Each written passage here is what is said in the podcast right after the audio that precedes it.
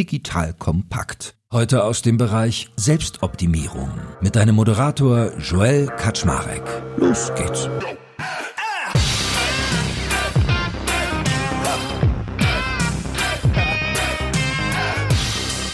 Hallo Leute, mein Name ist Joel Kaczmarek. Ich bin der Geschäftsführer von Digital Kompakt und heute habe ich wieder einen sehr erfolgreichen und ich würde in seinem Fall auch sagen bekannten Menschen bei mir, wo ich total neugierig bin, mal nachzuforschen, was ihn eigentlich so erfolgreich gemacht hat, aber vor allem auch, mit welchen Werten er durchs Leben geht, wie er sich so organisiert und was für ihn eigentlich Glück und Zufriedenheit bedeutet. Und unser heutiger Gast, der war schon mehrfach hier und deswegen sind wir schon fast alte Vertraute und ich weiß, was kommt, nämlich, ich glaube, ein bisschen philosophische Antworten, ich glaube, sehr viel intelligente. Und wir haben so viele Abzweige heute, die wir nehmen können, dass ich richtig lange überlegen werden müssen, was wir alles thematisieren. Und zwar ist der liebe Christoph Werner nochmal hier, der CEO von DM. Und ich würde sagen, wir tauchen einfach mal direkt ein. Lieber Christoph, schön, dass du wieder da bist. Und ich beginne solche Gespräche immer sehr gerne mit so einer dualen Frage. Und zwar beginne ich immer damit, die Leute mal zu fragen, was für sie eigentlich wirklich Erfolg bedeutet. Ja, also zunächst mal Hallo Joel, schön, schön wieder hier zu sein. Was bedeutet Erfolg? Ja, also ich denke, Erfolg bedeutet, dass die Dinge, die man macht, wirklich Anklang finden und Resonanz erzeugen, und zwar der positiven Art. Das ist für mich Erfolg. Was meinst du mit Anklang und Resonanz? Heißt das irgendwie Kunden kaufen was oder es verändert was in der Gesellschaft oder was bedeutet das für dich? Naja, also für mich bedeutet es, dass wir Menschen sind ja soziale Wesen. Ne? Das heißt, wir sind auf Feedback angewiesen um in gewisser Weise uns auch selbst kennenzulernen. Und wenn das, was wir tun, Resonanz hat, dann kriegen wir eben eine Rückmeldung von den Menschen, mit denen wir zusammen sind. Und das ist dann Erfolg. Ne? Ah, also so ein bisschen verstanden, der Mensch als soziales Gruppentier und das, was der Gruppe quasi, was die bewegt, ist dann eigentlich auch als Erfolg zu verorten, so in die Richtung? Also habe ich noch nicht drüber nachgedacht. Ne? Das ist zumindest meine Beobachtung. Ne? Das, ich meine, was führt dazu, dass die Augen im anderen leuchten? Ne? Und da ist meine Beobachtung, das ist das, wenn sie ein positives Feedback bekommen aufgrund dessen, was sie getan haben. Ja, stimmt. Du bist ja wahrscheinlich auch lange vorbereitet worden auf das, was du machst, weil dein Vater hat ja DM gegründet. Kommen wir später noch zu, hat ja auch sozusagen eine riesige Strahlkraft. Hast du dir für dich irgendwie mal so Leitplanken in deinem Leben gesetzt, dass du gesagt hast, ich möchte dies, das, jenes erreichen oder bist du da relativ unvoreingenommen reingegangen? Naja, zunächst mal ist es so, dass ich jetzt nicht vorbereitet wurde in dem Sinne, dass sozusagen ein Programm zusammengeschustert wurde, das dann besprochen wurde und dann bin ich da eingestiegen. So war das nicht, ne? sondern ich bin halt ins Leben gestartet und dann habe ich versucht, offen zu sein für die Chancen, die sich gegeben haben, die Gelegenheiten. Und dann hatte ich das Glück, dass ich im richtigen Moment äh, zugegriffen habe. Also so spielt das Leben, ich glaube für jeden, ne? aber äh, weil du nach Leitplanken fragst, ah, ich glaube, was mein Leben geprägt hat, ist, dass ich relativ früh Vater geworden bin. Also mit 21, was heutzutage relativ früh ist. Ne? Früher wäre das ja. nicht so früh gewesen, aber aufgrund der Art und Weise, wie so Biografien in unserem Kulturraum laufen, ist es dann doch relativ früh. Und dann Vater zu werden, hat für mich bedeutet, dass ich dann auch tatsächlich in die Verantwortung gestellt wurde, ja, beziehungsweise sie angenommen habe. Es nimmt auch nicht jeder an. Ne? Und es hat natürlich dazu geführt, dass ich dann sehr stringent die Dinge gemacht habe, um auch wirklich unabhängig sein zu können und eben äh, auch ganz bewusst nicht von meinem Vater abhängen zu müssen. Nicht zuletzt, was das Finanzielle auch anbelangt, weil mit Vaterschaft kommen Unterhaltsverpflichtungen. Ach wirklich, so, so hast du damals gedacht, so in so jungen Alter schon? Ja, so habe ich gedacht. War es denn gewollt, dass du Vater wirst oder war es ein bisschen überraschend? Ich sage immer ein. Zu meiner Frau sage ich jetzt immer, es ist unser Meisterstück, ne? Aber es war schon eine Überraschung, ne? Und zu unserem Sohn habe ich oft gesagt, naja, du warst zwar nicht geplant, aber dann doch gewollt. Werbung. Aufgepasst! Wenn du ein B2B-Unternehmen bist, möchtest du jetzt deine Sales Pipeline mit neuen B2B-Leads füllen und dafür empfehlen wir dir unseren Partner SalesViewer. SalesViewer lässt sich total einfach erklären. SalesViewer entschlüsselt nämlich Unternehmen, die deine Webseite besuchen und zeigt diese in Klarnamen an. Du und dein Team sehen also ganz genau, wer eure Webseite besucht und wofür sich diese potenziellen KundInnen interessieren. Und dann gibst du einfach Vollgas, denn du kannst diese Unternehmen dann ja zielgenau ansprechen und einfach zu neuen KundInnen machen. Im Marketing und Vertrieb ist das also eine Wahnsinnsunterstützung für die B2B-Lead-Generierung. Deshalb nutzen schon viele Marktführer wie Stepstone, Avato Systems, Spot5, Talon One oder die Vodafone-Tochter Grand Centric SalesViewer und generieren damit täglich neue B2B-Leads. Und wenn das für dich interessant ist, dann teste SalesViewer doch einfach mal kostenlos. Alles, was du dafür wissen möchtest, findest du unter folgender Weiterleitung digitalkompakt.de slash salesviewer. Und wie immer verlinke ich dir das auch auf unserer Sponsorenseite unter digitalkompakt.de slash Sponsoren. Das war's mit dem Werbespot. Aber ich finde das faszinierend, hätte man ja gar nicht gedacht. Ich hätte irgendwie auch angenommen, also bei Menschen, die in deinem Umfeld aufwachsen, da denkt man ja irgendwie immer, die sind eigentlich sehr sorglos, weil sie ja weich fallen, sagt ja der Volksmund immer so. Aber ich erlebe dich jetzt ganz anders. Also du hast eher darüber nachgedacht, wie kann ich früh in eine Verantwortung gehen und mich, mich in eine Eigenständigkeit bewegen. Das machen ja viele Leute nicht so. Wie kommst du, dass du das gemacht hast? ich meine, da habe ich nicht viel drüber nachgedacht. Ich habe es halt so gemacht. Ne? Aber ich denke, das hat wahrscheinlich auch immer was damit zu tun, was man bis dahin schon erlebt hat. Ne? Und Ich meine, ich bin natürlich aufgewachsen zunächst mal in einem behüteten Elternhaus, wobei meine Mutter ist dann erkrankt, als ich zehn Jahre alt war. Sie hatte dann eine bipolare Störung. Und damit habe ich dann im frühen Alter schon erleben können, dass das scheinbare Glück relativ schnell zerbrechen kann. Das hat mich als Heranwachsender hat mich das sehr beschäftigt. Und damit habe ich mir natürlich auch viele Fragen gestellt. Ne? Sagen, was, was, was bedeutet Lebensglück? Ne? Auf was kommt es an? Und ich denke vor allem Demut. Ne?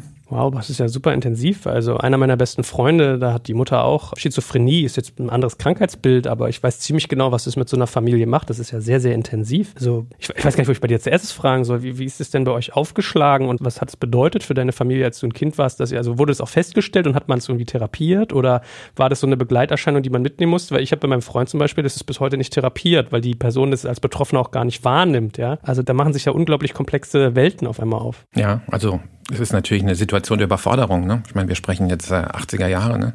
Ja, Wahnsinn. Äh, da hat sich äh, sicherlich in der Therapie mittlerweile auch eine ganze Menge getan, ich, wobei ich das jetzt nicht weiter verfolgt habe. Aber es war schon eine, eine Situation, die auch medizinisch sehr, sehr schwer einzufangen war. Was hat das bedeutet für dich konkret? Naja, ich würde sagen, in frühen Jahren sicherlich einen riesengroßen Schatten, der auf das Familienglück gefallen ist. Wie wart ihr denn eigentlich situiert? Hast du Geschwister? Ja, ja, ja. Ich hatte damals war die Familie noch ein bisschen kleiner, ne? Eine ältere Schwester und eine wesentlich jüngere Schwester.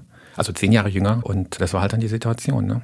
Okay, man sagt doch bei Sandwich-Kindern immer, dass die so eigentlich die Ehrgeizigen sind. Ist das bei dir auch so? Warst du so, der Ältere ist ja immer so der Außenminister oder in deinem Fall die Außenministerin. Die Junge ist so das Nesthäkchen und warst du derjenige, der sich immer so unter dem Druck gespürt hat, dass er sich beweisen muss? Nee, das war, also ich glaube, das war bei uns anders. Ne? Ich habe eine 18 Monate ältere Schwester, also sehr, sehr, Oh, okay. sehr, sehr nah ne? vom Alter her und damit viel gemeinsam erlebt und eine zehn Jahre jüngere Schwester zunächst. Danach sind noch mehr Geschwister gekommen in der zweiten Ehe meines Vaters. Aber das war natürlich dann eine Situation, dass das Heranwachsen auch nicht mehr so war, wie das in vielen anderen Familien ist. Ja, weil sozusagen die Strukturen plötzlich äh, aufgebrochen waren. Hat natürlich auch bedeutet, mein Vater war damals äh, auch extrem im Unternehmen noch eingespannt. Das war ja in einer intensiven Wachstumsphase noch, noch nicht so groß wie heute. Also damit war er wirklich operativ sehr, sehr, sehr, sehr tief drin, sehr, sehr viel unterwegs. Und meine Mutter war auf dem Krankenhaus ne? und wir waren dann bei Freunden, haben dort gewohnt oder äh, wir waren zu Hause. Und die Haushälterin, die wir damals hatten, die fast Familienmitglied dann war, ne? die war dann oft da. Ne? Und äh, so haben wir uns dann da arrangiert. Ne? Aber damit ist es nicht mehr, glaube ich, im Rückblick eine Situation gewesen, wo man als Kind einfach sozusagen in dem Rahmen dessen, was die Eltern einem gegeben haben, äh, fröhlich gelebt hat und oft dagegen rebelliert hat. Ne? Fühlst du dich wohl, wenn wir darüber weiterreden? Oh, ich glaube, ist ja kein Geheimnis als solches. Ne? Und mal abgesehen davon, Joel, wenn man mal bei Menschen äh, reinguckt, ne, da hat jeder seine eigenen Erfahrungen gemacht, äh, die nicht immer alle so lichtvoll sind. Ich glaube, heute in der Zeit von Instagram ne, neigen wir manchmal dazu zu glauben, dass überall alles ganz easy ist und alles ganz toll läuft weil ich dich mal fragen wollte, wie macht sich eine bipolare Störung eigentlich bemerkbar? Also was ist das Krankheitsbild? Ich kenne das nicht so gut. Ja gut, das ist eine Abfolge von manischen Phasen und depressiven Phasen. Also Depression im Sinne von das Gefühl, überhaupt nicht mehr zurechtzukommen mit den Anforderungen des Lebens. Also eine, eine gänzliche Verzagtheit und einfach wie Regenwolken, ne, die über einem sind, die einem so ein bisschen die Luft zum Atmen nehmen. Ne? So ist das beschrieben worden. Ich habe es zum Glück selbst äh, nie erlebt. Ja, aus eigener Erfahrung, ja. Und, und dann Manie. Äh, wir haben das immer Schäumen genannt früher. Ne? Also im Prinzip eine gänzliche Selbstüberschätzung, dass man glaubt, alle um einen herum sind krank und man ist der Einzige, der den Durchblick noch hat und alles ist möglich. Und äh, was kostet die Welt? Ich kaufe sie mir. Und das ist natürlich eine ganz schwierige Krankheit für die Betroffenen, ne? weil sozusagen, wenn man aus der Depression kommt, endlich sozusagen wieder der Aufbruch, ne? man, man traut sich wieder die Sachen zu und, und macht dann auch Dinge, die man unter normalen Umständen nicht machen würde. Und danach fällt man in die Depression und ist damit konfrontiert, was man gemacht hat, was einen ja noch tiefer in die Depression hineindrückt. Mhm. Das ist also eine ganz, ganz ganz, ganz schwierige Situation. Und ja, es gibt viele Menschen, die damit auch kämpfen müssen. Wie ist dein Vater damit umgegangen? Naja, ich meine, es ist ja, wenn so eine Krankheit ausbricht, ist man ja zunächst mal gänzlich überfordert auch, ne? weil man kennt es ja gar nicht. Mhm. Naja, und dann ging es natürlich darum, mit Ärzten auch zu schauen, ne? was da eine gute Therapie sein kann. Aber es ist natürlich für das gesamte Umfeld eine, eine unglaubliche Herausforderung und sicherlich auch Überforderung. Ich muss es mir in den 80er Jahren nochmal doppelt schlimm vorstellen. Ich habe die Tage habe ich mal so ein Kurt Krömer Video gesehen, da hat er sich mit diesem anderen Comedian unterhalten, die beide unter Depressionen leiden, wo er meinte, der schlimmste Satz für ihn war immer, ja du und deine schlechte Laune, fang doch mal an glücklich zu sein. Und die Leute verstehen ja nicht, dass man es nicht sein kann, sondern dass mhm. es ein Krankheitsbild ist. Und in den 80er Jahren, wo ja noch weniger geredet wurde, da gab es ja auch kein Social Media, nicht so diese breite Aufklärung über das Digitale, plus irgendwie die Forschung war noch nicht so weit. Also es war ja, wenn ich manchmal so eine Rückschau höre, ich höre manchmal so einen Psychologie-Podcast, wie teilweise 70er, 80er 80er Jahre noch behandelt wurde, da kriegt man ja schon ein bisschen Schreck, ja. Von daher kann ich mir das sehr lebhaft vorstellen. Und muss ja aber für euch als Kinder auch schlimm gewesen sein, wenn der Vater eigentlich so eingebunden ist und wahrscheinlich oft nicht da, die Mutter auch nicht. Da fehlt auch irgendwie wahrscheinlich die Bindung oder die, die, die Erdung, dass man sich so fallen lassen kann. Oder wie hat sich das angefühlt? Naja, vielleicht nochmal ein, ein Satz zu dem, was du gerade gesagt hast. Das Problem bei psychischen Krankheiten ist halt für die Menschen, die sozusagen das von außen sehen, ist es oft schwer nachzuvollziehen, weil es eben nicht eine Krankheit jetzt ist, die mit den Augen sichtbar ist. Wie sagen wir mhm. jetzt mal ein, ein, gebrochener Arm, ja? Da sagt man ja klar, das ist gebrochen, das kann ich auf dem Röntgenbild sehen, ja. Kommt jetzt ein Gips drum und deswegen gehen gewisse Dinge nicht. Also das ist sozusagen sofort akzeptiert.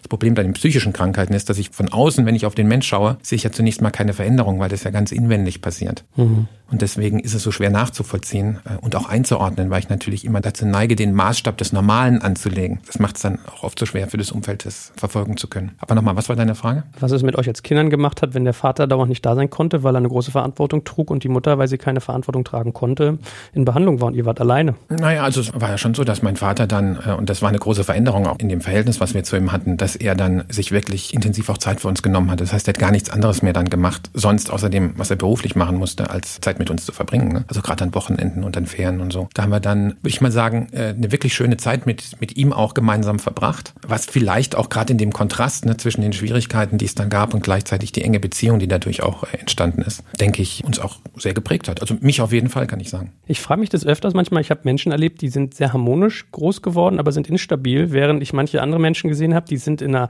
sehr schwierigen Situation groß geworden und sind dadurch aber total gewachsen. Also da geht es ja so ein bisschen ums Geht. Ja, schwer zu sagen. Ja, ne? Fand ich, auch. ich glaube, es kommt letzten Endes darauf an, ob man das Glück hat, auch in so einer Situation Menschen zu haben, die einem helfen, das irgendwie zu verarbeiten. Und ich hatte das große Glück, dass ich zum einen einen Jugendfreund äh, hatte, den ich im Kindergarten schon kennengelernt habe, in dessen Familie ich so quasi integriert war und wo ich dann noch viel gelebt habe, wenn eben äh, meine Mutter im Krankenhaus war. Und da hatte ich sehr, sehr gute Gespräche, sowohl mit meinem Freund als auch mit äh, den Eltern meines Freundes. Und das hat mir eigentlich immer geholfen, die Dinge, denke ich, in dem Alter auch zu verarbeiten, dass es sozusagen nicht in mir gegärt hat. Und ich ich glaube, das ist insgesamt halt auch sicher eine Lebenslektion gewesen. Ne? Also, dass die Dinge, die einem geschehen, ne? dass man da mit, mit großer Achtsamkeit drauf schaut ne? und immer schaut, dass man das auch verarbeitet. Ne? Und das geht nicht immer alleine. Man braucht da Resonanz. Ne? Man braucht jemanden, mit dem man drüber sprechen kann, weil dann, indem ich es ausdrücke, ne? indem ich äh, auch Briefe schreibe beispielsweise oder indem ich Tagebuch schreibe, helfe ich, die Dinge mir selbst zu sortieren. Und da hatte ich das Glück und das, vielleicht war das auch der Grund, dass ich, ich glaube, im Rückblick dann ganz gut durchgekommen zu sein. Ne? Ich nenne sowas therapeutisches Schreiben. Ich mache das auch manchmal. Manchmal muss ich auch Sachen aufschreiben, damit sie aus meinem Kopf kommen. Egal, was ich hinterher mitmache, aber wenn man sie einmal so rausgeschrieben hat, das macht ja was mit einem. Ne? Ja, absolut, absolut. Das war auch ein Ratschlag, den mein Vater mir mal gegeben hat. Er hat gesagt, nee, jetzt ruf doch nicht immer gleich an, ne? Schreib doch einfach mal einen Brief, ne? Kannst du noch mal drüber lesen danach, ne? Echt? Ja, ja. Und das, also ich habe gerade in jüngeren Jahren habe ich äh, oft Briefe auch geschrieben. Das war damals auch zum Teil an mich selbst, ne? Hat wahnsinnig geholfen. Was war dein Vater für ein Typ? Was war mein Vater für ein Typ? Naja, also wenn man ihn mal unter den Temperamenten sieht, ne, würde ich sagen, er war ein cholerischer Phlegmatiker. Ne? Echt? ja, ich habe gerade gedacht, dass so Firmenpatriarchen eigentlich oft sozusagen sowas sind, aber okay, wie kommt diese Müll? Was meinst du damit? Beschreib mal. Naja, also es gibt ja so diese Lehre von den vier Temperamenten. Ne? Ich, okay. weiß nicht, ich, weiß nicht, wie vertraut das ist. Ne? Also da gibt es so. auf der einen Seite den Choleriker, dann gibt es den Melancholiker, den Phlegmatiker und den Sanguiniker. Was ist denn ein Sanguiniker? Sanguiniker sind Menschen, die extrem vielseitig sind. Also ich, mal, ich will mal so sagen, diese Temperamente haben immer so sozusagen Licht- und Schattenseiten. Beim Sanguiniker ist es zum Beispiel, der ist extrem kontaktfreudig, extrem offen, lässt sich auf die Dinge gleich ein. Gefahr ist die Oberflächlichkeit, ja, mhm. nie in die Tiefe zu gehen, Sachen nie fertig zu machen alles immer nur anzufangen. Ja, ja, also am Ende sind wir alles eine Mischung aus allem, ne? aber die Frage ist, wo liegen die Schwerpunkte? Ne? Und jetzt, um zum cholerischen äh, Sanguiniker zurückzugehen. Nee, Phlegmatiker. Äh, Phlegmatiker, ja, cholerischen Phlegmatiker, danke. Also der Choleriker hat auf der einen Seite diese Kraft, dieses Zupackende, dieses Dinge wirklich dann auch gegen Widerstände durchzusetzen. Die Schattenseite ist natürlich Rücksichtslosigkeit dann, ja, auch die Gefahr zu verletzen, sich nicht im Zaum zu haben, ne? Weil man kennt es ja, wenn so die Wut in einem hochkocht, ne? Das ist, das ist Cholerik, ne? Und der Phlegmatiker, der hat als positive Seite, dass er nicht locker lässt, ne? Dass er mit Beharrlichkeit an den Dingen dranbleibt. Und die Schattenseite, also in der Vereinseitigung natürlich immer, ne? Das sind dann so, ne? Äh, da ist es äh, so diese, ja, diese Pomadigkeit. Ne? So ein Bild von einem Phlegmatiker, das mir mal jemand gezeichnet hat, ist wie jemand, der mit der Zigarette in der Fresse im Auto sitzt, ja, und um abzuaschen über den Bordstein fährt. Ne? Das ist sozusagen das Urbild der negativen Seite des Phlegmatikers.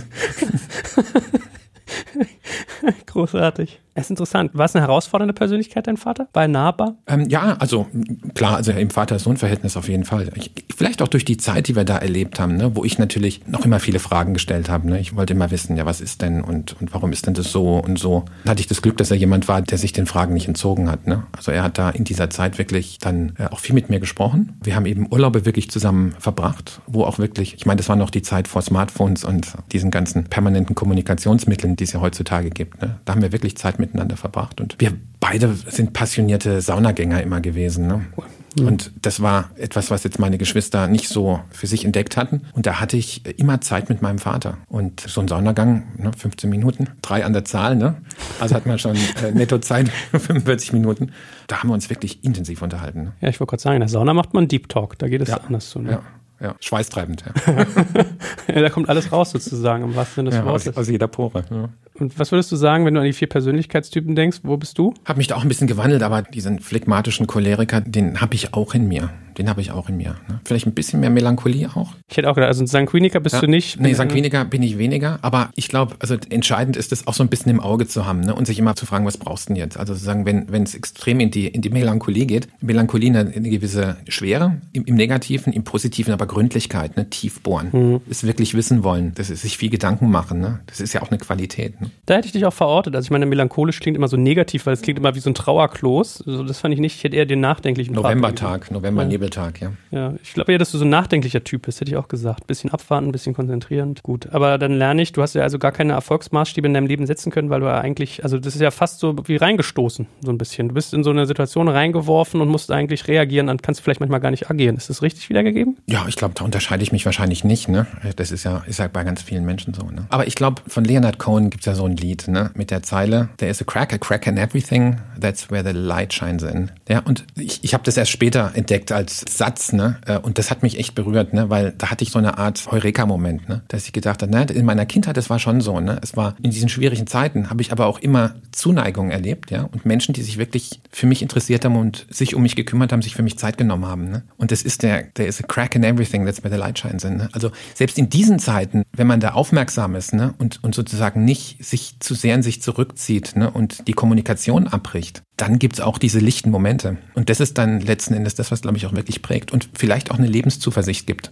Und ich glaube, insgesamt bin ich ein zuversichtlicher Mensch. Ja, ich glaube auch, wenn man ganz unten war, emotional, wirtschaftlich, was auch immer, dann schockt einen ja auch nicht mehr so viel, weil man weiß, ich war ja schon mal da. Wo soll es nochmal hingehen? Während Leute, die immer nur oben waren, ist ein bisschen wie wenn Kinder in die Schule gehen und schreiben immer nur Einsen. Wenn die dann im Leben den Gegenwind haben, so dann passiert was sehr Merkwürdiges mit denen, nämlich dass die ganz oft so in sich zusammenbrechen Ja. drohen. Ne? Ja, also ich will mal sagen, die Menschen, die Einsen schreiben, ohne dafür lernen zu müssen. Ne? Ja, das ist genau. die Gefahr. Ne? Ja, aber ich meine, da, dann lerne ich das Lernen nicht in der Schule und das sollte man in der Schule ja eigentlich lernen. Aber ich meine, wie faszinierend eigentlich auch, dass du vorhin gesagt hast, dass du von de facto einem wahrscheinlich 10, 12, 14-Jährigen, nämlich deinem Freund, eigentlich so eine Impulse bekommen hast. Das finde ich auch mal so faszinierend. Diese Weisheit der Jugend. Dieses, man hat ja manchmal das Gefühl, die Kinder kommen richtig auf die Welt und die einzige Aufgabe, die man eigentlich hat, ist, sie nicht kaputt zu machen. Man, man vergesellschaftet die ja dann so. Und ich habe so darüber nachgedacht, als du das erzählt hast, wie kam das eigentlich zustande, dass du zum Beispiel oft bei deinen Freunden warst? Weil insgesamt, also dein Vater scheint ja da extrem progressiv gewesen zu sein. Das muss man ja erstmal können, mit so einer Situation so umzugehen. Hat sich diese befreundete Familie angeboten oder habt ihr die gefragt oder Nee, das, das ist im, im Kindergarten entstanden. Ne? Ich war in einem Waldorf-Kindergarten ne? und, und mein Freund war in der Parallelgruppe, weil seine Tante war die Kindergärtnerin in der Gruppe, wo ich war. Und in diesen Waldorf-Kindergarten bin ich mit, ich glaube, vier Jahren gekommen. Und ich bin immer recht früh in den Kindergarten abgeliefert worden, weil mein Vater dann meine Schwester in die Schule noch gefahren hat. Und deswegen habe ich da immer schon gespielt. Und mein Freund, der kam eben auch immer früh, ne? Und dann kam er immer rüber in die Gruppe, um noch sozusagen mit mir zu spielen, ne? während äh, seine Kindergärtnerin, meine ich, noch nicht da war. Ne? Und die kam dann immer irgendwann und hat ihn dann geschnappt und rausgeschleppt. Ne? Da kann ich mich noch gut erinnern, so kleine Steppkes. Ne? Und da haben wir uns einfach angefreundet und immer zusammen gespielt. Ne? Und äh, bin ich da oft bei denen zu Hause gewesen und so entstand es dann, ne? wie halt so das Leben spielt. Und dann war auch, ja gut, sind wir auch mal in Urlaub gefahren. Ne? War bei uns dabei, ne? noch bevor die schwierigen Zeiten anbrachen ne? und ich war oft bei ihm. Und äh, ja, als dann die schwierigen Zeiten anbrachen ne? und es dann manchmal auch zwei, drei Wochen darum ging, wo, wo zu wohnen, war das jetzt so, wie ich es erlebt habe. Ich weiß nicht, was für Gespräche es zwischen meinen Eltern und seinen Eltern gab, ne? aber es wirkte auf mich sehr, sehr selbstverständlich und ähm, überhaupt nicht ungewöhnlich. Hm, das ist aber toll. Wie ist denn die Geschichte deiner Mutter ausgegangen? Ja, schwer, schwer, ne? Also meine Mutter hat es leider nie, nie geschafft, äh, mit dieser Krankheit dann auch wirklich zurechtzukommen und äh, sie hat letzten Endes dann äh, den Freitod gewählt, ja. Oh, wirklich? Ja. Wie alt warst du da? Oh, da war ich äh, dann 32, 33, ja. Oh, Wahnsinn. 20 ja. Jahre hat er euch diese Krankheit dann begleitet. Ja, ja. Aber trotzdem habe ich von ihr unheimlich viel gelernt, natürlich, ne? Und zwar Tapferkeit, ne? Wirkliche Tapferkeit. Wie war sie denn als Mensch so gemeint, wenn man mal die Krankheit abzieht? Wie war sie da so? Na, sie war vom Wesen her ein unheimlich sonniges Wesen. Ne? Also ich habe natürlich noch viele Erinnerungen, bevor das losging mit der Krankheit. Ne? Meine Mutter war eine sehr sonnige Person, unheimlich unkompliziert, war sehr, sehr beliebt auch, schon als Kind. Sehr, sehr offen, Dinge auszuprobieren, war auch sehr sportlich, viel Ski gelaufen. Das waren immer tolle Urlaube auch, die wir miteinander hatten. Und extrem kontaktfreudig. Also wenn ich mit der auch unterwegs war in einem, in einem Restaurant, ne, die hat die Leute einfach angequatscht. Ne? Also in, in der Art, das hat mich manchmal äh, schon irritiert. Ne? Sie war da extrem offen und naja, jetzt ist es, es ist so gewesen, dass äh, natürlich in der Krankheit, es gab immer auch die Zwischenphasen. Ne? Deswegen ist es nicht nur immer nur die tiefe Depression gewesen oder die extrem ausbüchsende äh, Manie, ja? sondern es gab auch die Zwischenphasen, wo ich sie auch wieder so erleben konnte, wie sie früher war. Und die Tapferkeit, mit der sie sich dieser Krankheit dann gestellt hat, ne, auch wenn es es das Ende genommen hat, was ich vorhin kurz angesprochen habe, ist etwas gewesen, was für mich wirklich beispielhaft war. Ne? Sie hat äh, sich äh, auch uns Kindern gegenüber nie beklagt. Ne? Ich habe später dann in Tagebüchern, die ich im Nachlass gefunden habe, habe ich so ein bisschen Einblick bekommen, ne, wie sie Situationen, die ich mit ihr gemeinsam erlebt hat, in ihrem Tagebuch versucht hat zu verarbeiten. Und da habe ich eine, auch eine andere Welt gesehen bei ihr. Aber dieses als Mutter vorbildlich sein ist etwas, glaube ich, was mir unheimlich viel geschenkt hat. Ne? Es gibt ja auch Stimmen, die sagen, naja, die Eltern ne, sollten so natürlich wie möglich sein, sollten sich ihren Kindern öffnen. Und da ist zum Teil was dran. Aber ich glaube schon, dass man als Eltern nochmal eine andere Verantwortung hat, auch für das Seelenwohl der Kinder. Und das bedeutet dann manchmal, dass ich nicht alles mitteile, ne? sondern dass ich auch vor allem schaue, was braucht denn das Kind jetzt? Und das bedeutet nicht, dass ich meinem Kind gegenüber alles äußere, was mich gerade umtreibt. Aber da gibt es auch andere Meinungen zu. Ne? Ja, ist eine ganz schwierige Balance. Ich glaube, manches kann überfordern und man ist mal so geneigt, dass man sich bei seinen Kindern auch selber auffangen lassen will. Das ist aber irgendwie nicht ihre Aufgabe und ihre Rolle. Überhaupt nicht, überhaupt nicht. Wobei, es kommt auch immer aufs Alter der Kinder an, natürlich. Das, das man nicht vergessen. Ja, ja, das stimmt. Hatte deine Mutter denn eine Berufung? Also war sie zum Beispiel berufstätig oder hat sie sich um die Familie gekümmert? Was war sonst so ihr? Zunächst mal hatte sie eine, eine Berufsausbildung gemacht. Ne? Sie war Fremdsprachenkorrespondentin. Ich ah. das gibt es heute so gar nicht mehr. Hat in einem Verlag, wissenschaftlichen Verlag gearbeitet. Und dann hat sie sich um die Familie gekümmert, ne? weil meine Schwester und ich ja relativ dicht beieinander waren. Und dann äh, kam schließlich meine Schwester auf die Welt, meine Jüngere, ne? und kurz danach ging dann das mit der Krankheit los. Sie hat dann ehrenamtliche Tätigkeiten noch gemacht. Also es gab diese sogenannte grünen Damen. Ich weiß nicht, ob, ob du das kennst. Das, nee. Ich weiß auch nicht, ob das heute noch so bezeichnet wird. Das, das waren ehrenamtliche, in der Regel Frauen, die äh, im Krankenhaus sich um die Patienten gekümmert haben. Also, ah, Wahnsinn. Also es gibt ja viele Menschen in Krankenhäusern, die werden auch nicht besucht, ne? Ja. Aus welchen Gründen auch immer. Und äh, das sind dann ehrenamtliche, wie gesagt, oft also Frauen oder Menschen, ne, die dann eben diese Patienten auch besuchen, ne, mit ihnen sprechen, Besorgungen für sie machen. Also ganz, ganz wichtig. Oder Essen auf Rädern hat sie in Weichen dann auch gemacht. Ne? Aber das klingt total toll. Also ich hoffe, dass es sowas noch gibt, weil ich finde, in Deutschland willst du ja nicht krank sein. Also wenn du im Krankenhaus bist, ja furchtbar. Ja, umso wichtiger, dass da Menschen den Unterschied machen. Wie habt ihr denn eigentlich darauf reagiert, als dann diese Zäsur kam? Wie ist dein Vater damit umgegangen? Wie seid ihr damit umgegangen? Viele gehen ja dann so in die Arbeit, dass sie sich dann in was reinstürzen. Mhm. Oder wart ihr mehr dieses Progressive wieder, dass ihr euch damit auseinandergesetzt habt? Wie seid ihr damit umgegangen? Naja, die Ehe meiner Eltern zerbrach ja dann auch. Ne? Achso, die waren schon nicht mehr zusammen? Also nach ein paar Jahren dieser Krankheit ne, kam es äh, mhm. dann zu einer Zerrüttung auch. Ne? Okay, aber als deine Mutter sich das Leben genommen hat, war sie mit deinem Vater gar nicht mehr verheiratet? Nein, nein, nein, okay. nein, da war sie schon einige Jahre alleinstehend gewesen. Und ja gut, mein Vater hat dann meine zweite Mutter gefunden, ne? ja, also eine neue äh, Lebenspartnerin und dann auch Ehefrau. Und äh, dann sind ja noch viele Kinder auch auf die Welt gekommen ne? und es ist eine neue Familie gegründet worden. Ich weiß jetzt gar nicht, wie viele Geschwister hast du denn dann insgesamt? Ja, ich habe sechs Geschwister noch oh, zusätzlich. Ne? Noch on top, also acht insgesamt? Sieben. Sieben, okay, mhm. krass. Mhm. Ja, stimmt mit dir. Ja, ja. Wahnsinn. Wie ging es dir damit? Also ich bin auch ein Scheidungskind, das ist ja, ja kann man tausend Dinge zu erzählen, aber wie war es für dich? Also Spaß macht es nicht, das ist klar. Ne? Es ist halt eine frühe Erfahrung, ne? dass äh, das Glück nicht ewig währen muss und das Glück zerbrechlich ist. Ja? Und ich glaube, wenn es einem gelingt, das so zu verarbeiten, dass man damit sorgsamer wird und es mehr zu schätzen weiß, umsichtiger wird, dann kann man auch aus so einer Erfahrung letzten Endes viele Erkenntnisse fürs Leben ziehen. Wenn das nicht gelingt, ne, und man sozusagen das Zutrauen auch in das Gute in, in der Welt verliert, ne, dann kann das sehr schwer sein. Und deswegen nochmal, das Umfeld ist so wichtig. Ne? Gibt es jemanden, der den Menschen begleitet in dieser Situation? Ich habe ja eigentlich das Gespräch eröffnet und gesagt, die Dualität möchte ich dich fragen. Ich habe aber nur einen Teil gefragt, nämlich was bedeutet ja. für dich Erfolg? Der zweite Teil wäre dann, der jetzt passend wäre, glaube ich, was bedeutet denn für dich Glück? Im Sinne von glücklich sein. Im Sinne von Happiness? Ja, genau. Na, ich würde mal sagen, Glück, da gibt es ja den schönen Satz, ne? Also Luck, ne? Mhm.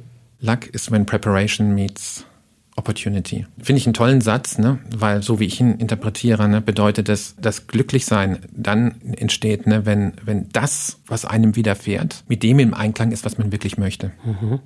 Wobei Luck ja eigentlich nicht Happiness ist, aber es ist die Brücke ist interessant, ja. Also Dinge, die dir dir wünscht und die dich erfüllen sozusagen, wenn die dir passieren, wenn das sozusagen in deinem Leben zusammenkommt, bedeutet für dich Glück. Ja, wenn du sozusagen voll dahinter stehst, ne? Also ein Begriff, den wir da oft verwenden, ne? jetzt im Beruflichen, ist das Authentifizieren. Ne? Ich sagen kann, ja, also da, damit kann ich mich voll verbinden. Kannst du denn Glück dann forcieren?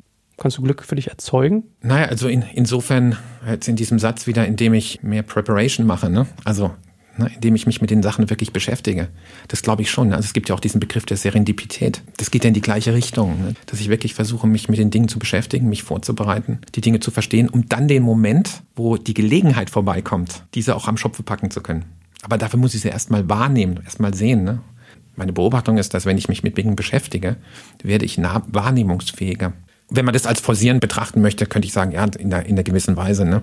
Aber das ist eigentlich eher mehr ein Evozieren als ein Forcieren vielleicht. Na, ich habe gerade gedacht, dann musst du ja eigentlich Neugierde und Offenheit zu deinen Eigenschaften zählen. Das ist auf jeden Fall hilfreich, ja. Bist du das denn? Oh, ich glaube schon, ja. Also die Legende wurde in der Familie immer erzählt, dass ich unheimlich viele Fragen gestellt hätte als Kind. ich, ich, es gibt, glaube ich, so Erhebungen. Ich habe eine Freundin, die hat vier Kinder und die meinte, weißt du, Joel, ein Kind stellt im Durchschnitt 1000 Fragen am Tag. Ja. Ich habe also 4000 Fragen jeden Tag zu beantworten. ja, das ist auch, das ist auch, glaube ich, so wichtig jetzt als Eltern, ne, als Vater, dass man auf die Fragen der Kinder eingeht. Ne? Auch natürlich ist es manchmal nervig, ne? weil auch Fragen manchmal öfters gestellt werden, ne? nicht, nur, nicht nur einmal. Aber ich kann mich relativ gut zurückerinnern, ne? so bis so ins Alter von, von drei Jahren. Ich kann mich wirklich noch viel erinnern an die vielen Fragen, die ich gestellt habe. Ne? Ich kann mich, das kam einfach so bei mir. Ne? Und mein Vater hat sich Zeit genommen, ne? auf meine Fragen einzugehen. Manchmal ist ihm auch ein bisschen der Kragen geplatzt, ne? aber das war für mich unheimlich wichtig. Ne? Und äh, ich glaube, wenn man sich die Zeit nimmt für die Fragen der Kinder und darauf eingeht. Ne? Und zwar in einer Art und Weise, dass Kinder das auch verarbeiten können. Ja, das, also manchmal muss man die Antworten auch ein bisschen mit Fantasie ähm, noch anreichern, um das Kind da abholen zu können. Dann glaube ich, um ein Bild zu sprechen, ne, dann nährt man die Seele des Kindes. Und glaube ich, nährt auch das Weltvertrauen, was dadurch entstehen kann. Also Kohärenz letzten Endes, was im Kind entstehen kann. Und ich glaube, das ist unheimlich wichtig. Ich glaube auch, dass manchmal in den Fragen viel Spannenderes drinsteckt als in den Antworten. Also geht mir ganz oft so. Manche Fragen werden ja gestellt und dann fängst du erstmal an, Dinge zu hinterfragen. Also mein Sohn kam zum Beispiel mal zu mir, hat sich tierisch aufgeregt. Meine Papa, so eine Frechheit, das ist voll unfair. Ich sag, wieso, was ist denn los? Wie unfair ist es denn bitte, dass ich fünf Tage arbeiten muss, also in die Schule gehen, und nur zwei Tage spielen darf und frei habe? dann sitzt du da und denkst du, ja, eigentlich hat er nicht Unrecht. Ja? So, gut. Wart ihr eigentlich ein Haushalt, in dem irgendwie Religion eine Rolle gespielt hat? Hm, ja, schon. Also wir sind auch immer in die Kirche geschleift worden als Kind. Ne? Das war schon so ein Umstand, gegen den ich rebelliert habe, auch als ich ein bisschen älter wurde, ähm, den ich auch lange kritisiert habe, den ich jetzt mit unseren Kindern so nicht gelebt habe. Ich muss sagen, in den letzten Jahren bin ich da ein bisschen nachdenklicher geworden, ne? weil ich mich jetzt oft frage, ob vielleicht die Dinge, die ich da gehört habe in den Gottesdiensten, ob mir das vielleicht doch mehr gegeben hat, als ich realisierte zunächst. Aber das ist für mich eine offene Frage. Ne? Also ich, ich bin da nicht mehr so hart in meinem Urteil, wie ich das lange war. Also ich habe bei Religion immer gesagt, ich finde den Glauben okay, ich finde das Bodenpersonal nicht so den Knaller, aber ich, was ich feststelle ist, also die Kirchen sind ja in Deutschland, glaube ich, am erodieren. Wenn sie jetzt selbst Weihnachten leer bleiben, ist ja schon was Komisches im Gange. Und ich habe den Eindruck, dass der Gemeinschaftssinn fehlt. Also man kann vieles sagen, was sie gut gemacht haben mit Spenden, mit Leuten irgendwie aus der Armut helfen etc. etc. Aber alleine der Faktor, dass Menschen eine Gemeinschaft haben, in der sie sozusagen Zuflucht finden, ich glaube, das fehlt. Und wenn dann noch die Komponente Technologie dazu kommt, dass man dann irgendwie voneinander entfernt ist, auch selbst im körperlichen Sinne, dann wird es, glaube ich, ganz schwierig. Das ist, was ich so beobachte, dass viele Menschen irgendwie, was ist das deutsche Wort für strugglen, ähm, Probleme haben. Kämpfen mit. Ja, so für mhm. sich so eine, so eine Sinnstiftung durch andere auch in, in Relation zu finden. Das ist so mein Eindruck. Ich glaube, idealerweise ist Religion allerdings mehr ne, als nur ja. die Gemeinschaft der Gemeinde, ne? weil diese Gemeinschaften kann ich ja auch woanders finden. Na, christliche Werte zum Beispiel sagt man ja immer so. Also ganz viele, mit denen ich solche Gespräche führe, dann sage ich mal, war gerade in der Kirche? Nein, also ja, wir haben christliche Werte vorgelebt bekommen, wir mussten jetzt aber nicht jedes Mal pilgern zum Gottesdienst. So. Und das ist ja so, was man beobachtet, dass man manchmal das Gefühl hat, den Leuten gehen so ein bisschen die Werte abhanden. Ja? Aber gut, ich soll gar nicht so gesellschaftskritisch werden. Was mich in Bezug auf dich noch interessieren würde, welche Rolle hat Geld in eurer Kindheit gespielt, in deiner Jugend? Oder überhaupt so über dein Leben hinweg? Also in meiner Kindheit hat es keine Rolle gespielt, ne? darüber wurde nicht gesprochen. Wir haben irgendwann nochmal Taschengeld gekriegt, aber das war extrem überschaubar. ich würde sagen, da wurde nie groß drüber gesprochen. Aber ihr habt auch sozusagen keinen großen Mangel erlebt und auch keinen großen Überfluss. Ja, ist richtig. Also Mangel haben wir, haben wir nicht erlebt. Ne? Also im Sinne von, äh, dass es Dinge nicht gab, weil gesagt wurde, das können wir uns nicht leisten. Ne? Mein Vater hat mal äh, gesagt, ne, wenn man nicht viel Geld hat, dann muss man sich überlegen, was man sich leisten kann. Wenn man viel Geld hat, muss man sich überlegen, was man sich leisten möchte. Das macht einen riesen Unterschied natürlich, ne? Aber letzten Endes ist die Selbstbeschränkung nicht unbedingt etwas Schlechtes, ne? Auch wenn ich damit äh, nicht verharmlosen möchte, die wirtschaftliche Not, die viele Menschen auch erleiden, wo es wirklich nicht reicht. Ne? Aber zu glauben, dass wenn man viel Geld hat, man deswegen im Überfluss leben müsste, führt zu einer grauenvollen Verwahrlosung. Glaube ich. Gab es für dich irgendwann den Zeitpunkt, an dem du gemerkt hast, dass das Thema Geld für euch eigentlich kein Thema mehr ist, dass du sozusagen, dass so eine Schallmauer durchbrochen ist, dass das quasi keine Sorge mehr ist? Weißt du, was ich meine? Es gibt doch ja, bestimmt ja. so diesen Wegmoment. Ja, freilich. Ne? Also ich habe auch jetzt nie von den Ressourcen meines Vaters gelebt, als ich herangewachsen bin. Ne? Immer mein eigenes Geld verdient ne? und hatte ja auch Unterhaltszahlungen äh, zu leisten. Ne? Bevor wir dann meine Frau und ich zusammengekommen sind ne? und sozusagen die, den, den gemeinsamen Hausstand gebildet haben auch. Ne? Insofern ging es immer darum zu überlegen, ne? was ist sinnvoll. Ne? Und äh, das, ich muss sagen, das war extrem gut. Ne? Also haushalten können ja, ist auch jetzt in meiner Tätigkeit bei dem Drogeriemarkt wichtig. Auch wir müssen haushalten mit den Mitteln, die wir haben. Ähm, das ist also eine, eine, Eigenschaft, die auf jeden Fall äh, gut ist. Und ich glaube, die entscheidende Frage ist, ist gar nicht so sehr, wie viel der Mensch im Einzelnen verdient, sondern was er damit macht. Das ist die entscheidende Frage. Also wir haben vorhin über Religion gesprochen, ne? wenn wir mal davon ausgehen, dass es vielleicht äh, einen Schöpfer gibt, ne? Wir wissen es nicht, aber vielleicht ist es hilfreich, mal davon auszugehen, dass es ihn geben könnte, ne? weil es wäre wär blöd, wenn es ihn gibt und wir, wir, hätten, wir haben das nicht berücksichtigt. Ne? Und also wenn man dann vor ihn tritt, ne, dann wird er ja nicht fragen, welche Talente hast du gehabt, sondern was hast du aus deinen Talenten gemacht. Und letzten Endes sind ja finanzielle Ressourcen auch Ermöglicher, um etwas damit zu tun, weil mit Geld selbst mache ich ja nichts. Ne? Das Geld verwende ich ja immer, um Dinge zu ermöglichen. Das Charmante an deinem Zitat ist, es stammt aus der Bibel und dass damals die Talente aber eine Währung waren. Ne? Also man denkt immer, was hast du mit deinen Talenten gemacht? Meint, was meinen deine Fähigkeiten? Aber was heißt in dem Fall, was hast du mit deinem Geld gemacht? Sogar wortwörtlich. Ne? Ach ja, ah, das wusste ich gar nicht. Ja, doch. Es gibt diese Geschichte von drei Menschen, die irgendwie ein Talent jeder kriegen und äh, was sie mit tun. Und der eine vergräbt es in der Erde, der andere investiert und der dritte verjubelt es, glaube ich, oder so. Und derjenige, der dann am stärksten belohnt wird, ist derjenige, der es halt investiert und was mit tut. Und der, der am stärksten eigentlich bestraft wird, ist der, der es vergräbt, weil die Message sozusagen sein soll, nutze deine Talente und tu was damit, anstatt mhm. sich in Sicherheit zu wiegen. Ja gut, es ist ja auch gerade äh, bei der Bibel, ne, diese Bilder, die da, die da oft erzeugt werden, ne? da führt sie dann oft auch in die, in die Radikalität, ne? die Frage, wie das ausgelegt wird. Ne? Wird es sehr wörtlich ausgelegt ne? oder wird das Bild verstanden? Ne? Und äh, ich meine, in der Vergangenheit ähm, ist ja oft, also da kommen auch die ganzen Märchen her, ne? diese Bilder, ne? die ja letzten Endes, also gerade die Grimmschen Märchen sind da glaube ich, auch spannend, ne? sozusagen diese Urbotschaften ne? über das, was den Menschen ausmacht. Ja, man staunt ja, ich glaube, das, man ist manchmal, also wir schreiben jetzt ab, aber kurz einen Satz noch dazu, man, man schaut sich manchmal die Bibel an und merkt ja, es ist ja zur Gesellschaftssteuerung eigentlich auch an vielen Stellen gedacht, weil ich habe gerade gestern was über Alexander den Großen gelesen, das war mir gar nicht so klar, dass der teilweise Währungsunionen im Mittelmeerraum angestrebt hat. Aber sowas denkt, weißt du, es ist so ein bisschen so wie heute die EZB oder so, haben die schon damals. Naja, wie dem auch sei. Findest du denn großen Besitz eigentlich auch als Last? Ich saß mal lustigerweise mit meiner Frau bei unserer Notarin und die meinte dann, Joel, Mareike, viel Geld zu haben ist eine Last. Und meine Frau einfach, was, warum denn aber? Dann kann man doch alles, nein, das ist eine Last. Ist jetzt dann auch erklärt, aber mich würde ja mal interessieren, ob du das auch so empfindest. Ja, ich meine, wenn du jetzt bei dem Bild aus der Bibel bleibst, ne, von dem du gerade gesprochen hast, wenn die Frage ist, was machst denn du damit? Ja, dann stellst du dir schon die Frage, ne, was, was ist denn sinnvoll, ne? Auf was kommt es denn wirklich an? Und so gesehen ist eine Verantwortung, man spricht auch von der Last der Verantwortung, ne? mag das von dem einen oder anderen auch, auch so erlebt werden. Ne? Vielleicht aber auch die große Sorge, es irgendwann hinter sich lassen zu müssen, ne? weil das Leben endlich ist. Gibt's ja auch. Also es gibt Menschen, die sich extrem schwer tun, aus dem Leben zu scheiden. Ja, vielleicht, weil es ihnen schwer fällt, sich von Dingen auch wieder zu trennen. Äh, es gibt das schöne Zitat, ne? Je mehr Dinge man hat, umso mehr haben einen die Dinge. Vielleicht ist, ist es damit gemeint, ne? Vielleicht ist es damit gemeint. Aber ähm, kann nur sagen, wie ich persönlich dazu stehe. Ich, ich denke nicht, dass es per se eine Last ist. Ne? Wenn jetzt mal ein Unternehmen ne, ist aber auch eine große Verantwortung ne? und der muss man sich stellen. Und das bedeutet natürlich auch, dass man sich sorgen muss um etwas, ne? Damit man keine Sorgen hat. Machst du dir oft Sorgen? Ich würde mal sagen, ich, ich sorge mich viel, ja. Ich sorge mich viel, aber ich versuche zu vermeiden, mir Sorgen machen zu müssen. Das gelingt umso besser, je mehr ich mich sorge. Das ist meine Beobachtung zumindest. Du bist so charmant spitz, finde ich, bei den Worten. Das gefällt mir gut, weil das Lustige am Sorgen machen ist ja, dass man sie aktiv herstellt. Man sagt ja nicht, ich habe Sorgen, sondern ich mache sie mir. Ne? Interessant. Was ist denn so der große übergeordnete Zweck, den du eigentlich für dich empfindest? Was ist so deine Berufung? Heute sagt man dein Purpose. Mein persönlicher Purpose. Ja, das gerade auch mit deiner Unternehmung, die dir ein bisschen in den Schoß gefallen ist, in Anführungsstrichen. Oder sagen wir mal, du hast sie ja angenommen, aber sie wurde dir ja ein Stück weit schon vorgelegt. Weißt du, was ich meine? So. Naja, ich würde mal sagen, ich bin vom Aufsichtsrat berufen worden. Ne? Also Das ist jetzt nicht so, dass da ein Automatismus ist. Okay. Und, und nicht umsonst ist auch ein Unternehmen der Größe von DM Drogeriemarkt, ist keine One-Man-Show, ne, sondern hat auch die entsprechenden Strukturen, Governance-Strukturen, damit es geordnet funktioniert ne, und auch eine gewisse Stabilität hat. Deswegen für mich gilt genauso wie für, sagen wir mal, Vorstandsvorsitzende oder Vorsitzende der Geschäftsführung von anderen Unternehmen, dass es Menschen geben muss, die ihnen das wirklich zutrauen. Mhm. Es ist also eine Meritokratie ne? und kein Nepotismus, der hier zum Tragen kommt. Und das ist auch gut so. Also so viel zum Thema in den, in den Schoß gefallen. Ja. Ich wollte nicht sagen, dass du es nicht verdient hast oder so oder dass man nicht an dich glaubt. Du weißt, was ich meine. Dass man, der Weg war gezeichnet und ob du ihn gehst, liegt bei dir. Und viele haben aber noch keinen gezeichneten Weg. Weißt du, was ich meine? Naja, ich, ich würde sagen, wenn ich das nicht gemacht hätte, hätte es jemand anders gemacht. Ja, klar. Ja, und vielleicht wäre es sogar dann noch besser geworden, ne? wissen wir nicht, ne? Wobei ich mich trotzdem anstrenge, möchte ich zu allen sagen, die das jetzt vielleicht hören, ne? Äh, und, und nehme das sehr ernst. Ne?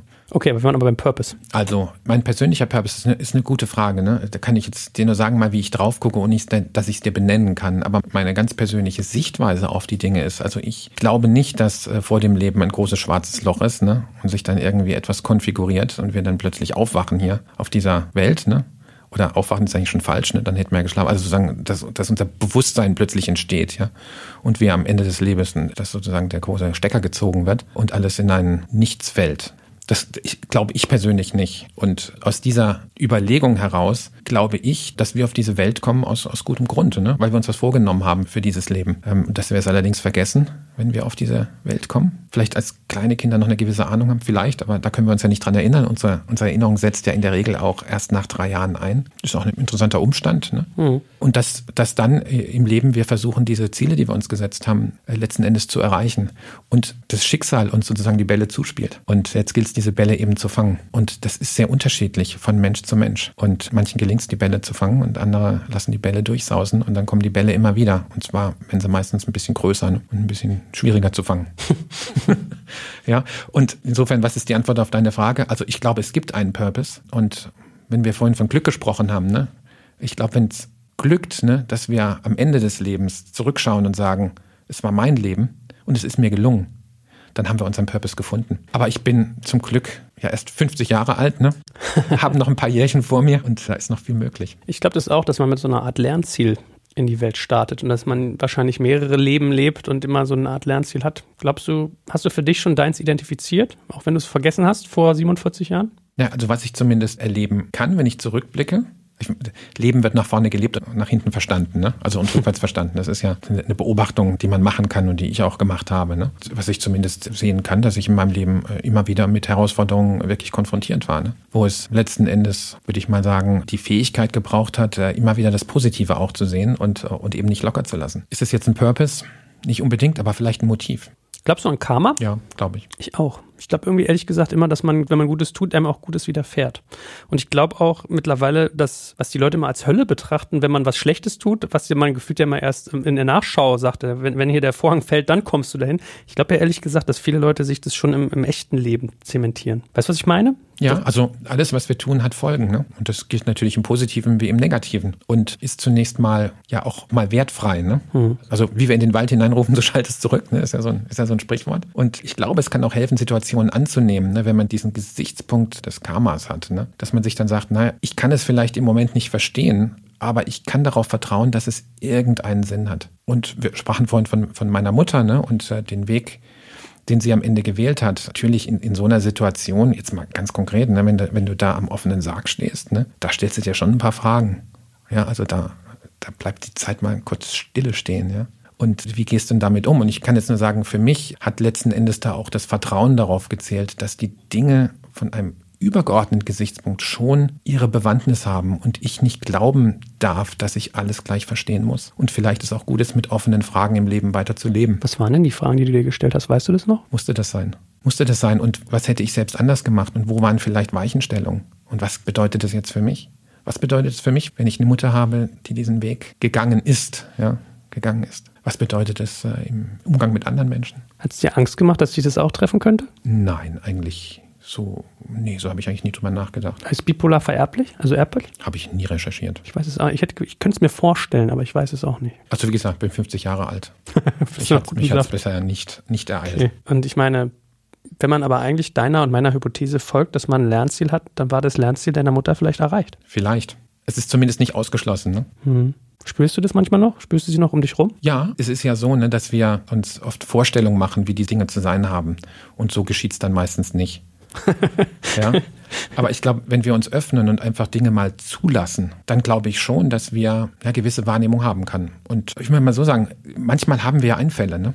In Situationen, wo wir dann sagst, Mensch, wir sind jetzt darauf gekommen. Ne? Mhm. Wo kommen diese Einfälle her? Vielleicht kommen sie nicht immer aus uns selbst, ne? sondern vielleicht gibt es wirklich, ich möchte mal jetzt ein Bild sprechen, helfende Geister um uns rum. Ne?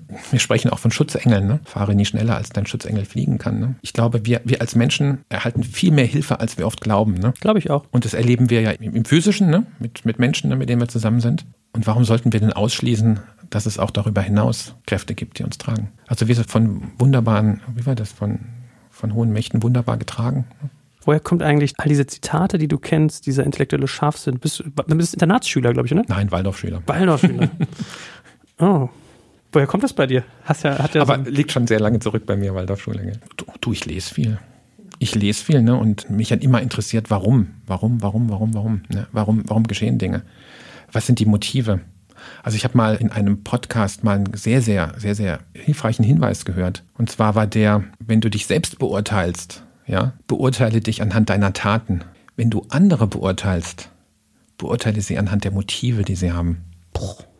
Ja, und das hat bei mir echt resoniert, ne? weil ich habe gesagt, ja genau, das ist genau der Punkt. Ne? Nicht, nicht nur die Taten, nicht nur das Gewordene, sondern sozusagen das Wirkende dahinter ist das Entscheidende. Weil das ja sehr, sehr schwer abzulesen ist. Also man sieht ja immer nur, das ist ja ein bisschen die, die Ursache hinter der Wirkung sozusagen erforschen. Ne? Total, ja klar. Da musst du Fragen stellen, da musst du tiefer eintreten. Der große Vorteil ist, dass du dich weniger provozieren lässt, weil wir reagieren ja in der Regel auf die Taten. Mhm. Also sozusagen auf die Vorderseite, ne? Ja, das stimmt. Ich habe neulich gesagt bekommen von jemandem, so leicht schnippisch, die Message entsteht ja beim Empfänger die mir so zugeworfen. Ja, ist auch nicht falsch, ne? Aber ist halt nur ein Teil der Wahrheit. Welchen zweiten Teil würdest du noch dazu dichten? Ich habe mich schwer getan. Ja, wenn ich sage, die Message entsteht beim Empfänger, ne, dann ist natürlich aus der Empfängersicht fehlt das, was ich brauche, und das ist das Wohlwollen auch, ne?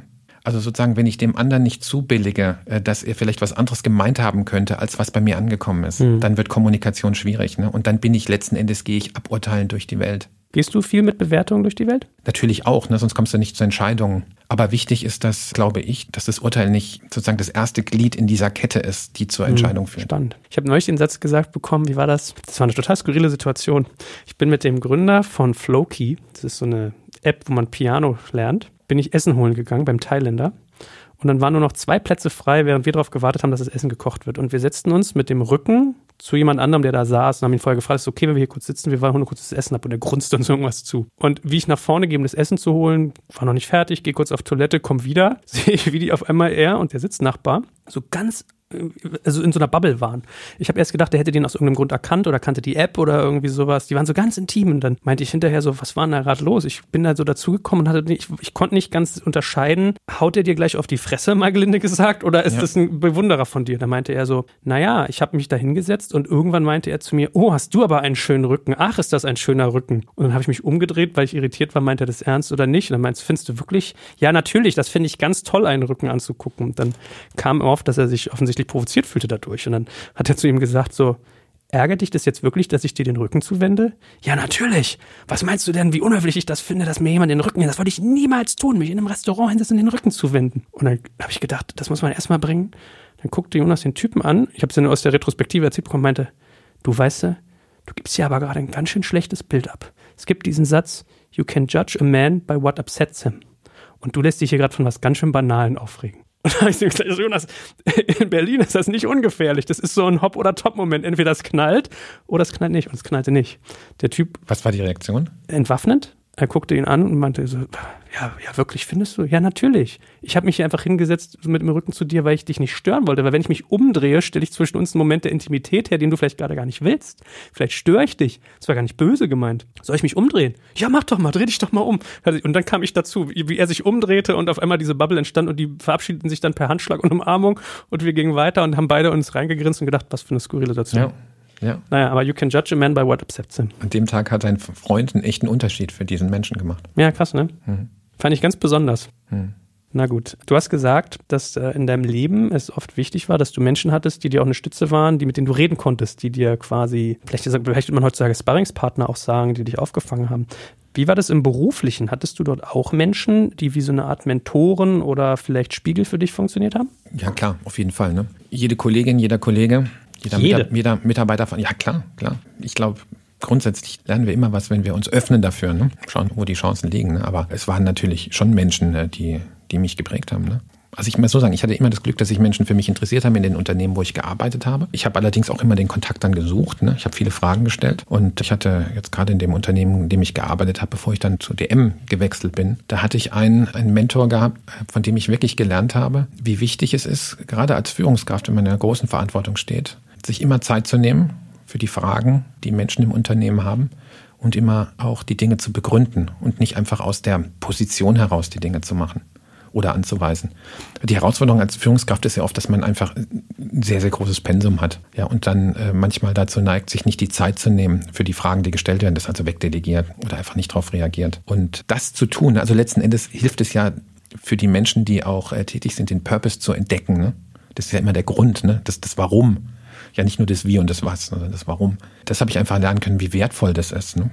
Das versuche ich zu beherzigen, auch wenn es mir nicht immer gelingt. War es denn eigentlich so, dass wenn du durch entweder durch dieses Unternehmen, wo du vorher warst, oder auch jetzt durch DM bewegt hast, früher, dass du auf eine andere Art angesehen wurdest, dass du auf eine andere Art behandelt wurdest? So der Sohn vom Chef, dieses Stärke und Schwäche zugleich oder Schmerz und Leid zugleich? Im Unternehmen meinst du? Mhm. Naja, also als ich ins Unternehmen eingetreten bin, war mein Vater ja nicht mehr in der operativen Verantwortung. Es gab ja einen Geschäftsführer, der die Verantwortung übernommen hat von meinem Vater, als mein Vater sich zurückgezogen hat und äh, von dem ich dann wiederum die Verantwortung übernommen habe. Und äh, damit war dieser unmittelbare Vergleich gar nicht so intensiv erlebbar. Ne? Ich meine, ich kenne eure Besitzverhältnisse bei DM jetzt nicht, aber man könnte ja sagen, du bist ja quasi der Erbe. So würde ich dich wahrnehmen, wenn ich jetzt da, sage ich mal, ein Rädchen im Getriebe wäre. Also ich achte bei DM darauf, ne, dass wir uns immer an den Kunden orientieren ne, und auf die Kunden achten. Und dass die Frage der gesellschaftsrechtlichen Rahmenbedingungen, dass die möglichst wenig im Mittelpunkt stehen. Ist auch die Aufgabe der Geschäftsführung, muss ich ganz klar sagen. ne. Wir müssen dafür sorgen, dass äh, die Menschen immer schauen, ne, was, was braucht der Kunde, wie können wir unsere Leistung generieren und sich nicht Gedanken machen, was könnte diesem oder jenem denn gefallen, der jetzt nicht derjenige ist, der letzten Endes unser Arbeitgeber ist. Nämlich Arbeitgeber sind Kundinnen und Kunden für uns. Aber hattest du trotzdem die Situation, dass du gemerkt hast, dass Menschen dich anders behandeln in deiner Organisation, weil du halt eben quasi Erbe des Gründers bist? Ach, das weiß ich nicht. Das weiß ich nicht. Das weiß man. Nee, da, da, da müsste ich ja beides erleben im Unternehmen. Ne? Ich habe ich hab ja davor im Ausland gearbeitet. Äh, Da hat DM keine Rolle gespielt, war gar nicht bekannt. Da war ich sozusagen ein Mitglied der Arbeitsgemeinschaft wie alle anderen auch. Hm. Und bei DM war das sofort anders. Ich war ja davor auch im Aufsichtsrat von DM gewesen, bevor ich operativ dann eingestiegen bin. Da musste ich ja das Amt äh, niederlegen, weil es in Deutschland nicht anders geht. Und damit, klar, war ich immer schon bekannt. Aber ich glaube, das ganz Entscheidende ist, dass die Menschen dann Zutrauen gewinnen auch und sagen, gut, der trägt ja was bei, ne? auf den kann ich setzen. Und wenn der Beiträge bringt, das lohnt sich auch anzuhören, nicht nur, weil er vielleicht das letzte Wort grundsätzlich hat, sondern weil es uns auch tatsächlich weiterbringt. Darum sich zu bemühen, äh, gilt es meines Erachtens. Gab es eine Situation in deinem Leben, einen Moment, wo du überlegt hast, DM den Rücken zu kehren, den Staffelstab nicht zu übernehmen, nicht in diese Fußstapfen zu treten, nicht in diese Verantwortung zu tragen? Ja, ich würde mal sagen, als Ausgangspunkt meiner beruflichen Karriere stand es nicht im Vordergrund. Wirklich, Nö, ich hätte es mir, hätte mir auch nicht zugetraut damals. wirklich. Nee, dem war schon damals zu groß. Ne? Sehr erfolgreich. Und die Tatsache, dass du der Sohn bist, heißt ja nicht, dass du das, das Hirn sozusagen deines Vaters auch automatisch vererbt bekommen hast. Leider denken das viele, dass es ihnen Naja, sozusagen. hm? es gibt ja von Goethe, ne? Was du ererbt von deinen Vätern hast, erwirb es, um es zu besitzen. Finde ich auch einen Hm. ziemlich starken Satz. Der hat es gekonnt, das stimmt. Erwirb es, um es zu besitzen. Du meinst, man muss sich seine Talente auch ein bisschen erarbeiten. Die Erkenntnisse musst du dir erarbeiten. Erkenntnisse kannst du nicht übernehmen. Hm. Also Wissen kannst du übernehmen, aber eine Erkenntnis ist nochmal was anderes. Ah, das ist ja interessant. Ja. Was ist das für dich der Unterschied oder was macht für dich die Linie aus? Na, ich würde mal sagen, Wissen kann transferiert werden. Ne? Das kann ich lernen. Ah, okay. Hm. Aber die Erkenntnis zu haben, zu sagen, ja, genau das ist richtig, ne? damit möchte ich mich verbinden. Ja? Dafür möchte Ja. ich eintreten. Wissen kann wie an so einem Fluss an dir vorbeifließen, permanent. 100 Ja. Mal kriegst du es selber gesagt und erst beim 101. Mal kommt die Erkenntnis. Ja, hast du total recht. Ja. Und, und das kannst du nicht übertragen kriegen. Das, kann, das musst du dir erarbeiten. Deswegen erwirb es, um es zu besitzen. Ich könnte mit dir noch äh, stundenlang weitersprechen, aber wie du gerade richtig gesagt hast, eine Managementkraft hat viele Verantwortungen und es ist auch irgendwie ein schöner Schlusssatz. Danke, dass wir von dir so viel erwerben durften heute. Vielleicht machen wir noch eine Fortsetzung. Ich finde, es würde sich anbieten. Sind ja noch jung. Gell? Ja, genau. Danke dir auf jeden Fall. Vielen, vielen Dank. ja, gerne. Bis dann. Tschüss. Danke fürs Zuhören beim Digital Kompakt Podcast. Du merkst, hier ziehst du massig Wissen für dich und dein Unternehmen heraus. Wenn du mit uns noch erfolgreicher werden möchtest, abonniere uns auf den gängigen Podcast-Plattformen. Und hey, je größer wir werden, desto mehr Menschen können wir helfen. Also erzähl doch auch deinen Kolleginnen und Kollegen von uns. Bis zum nächsten Mal.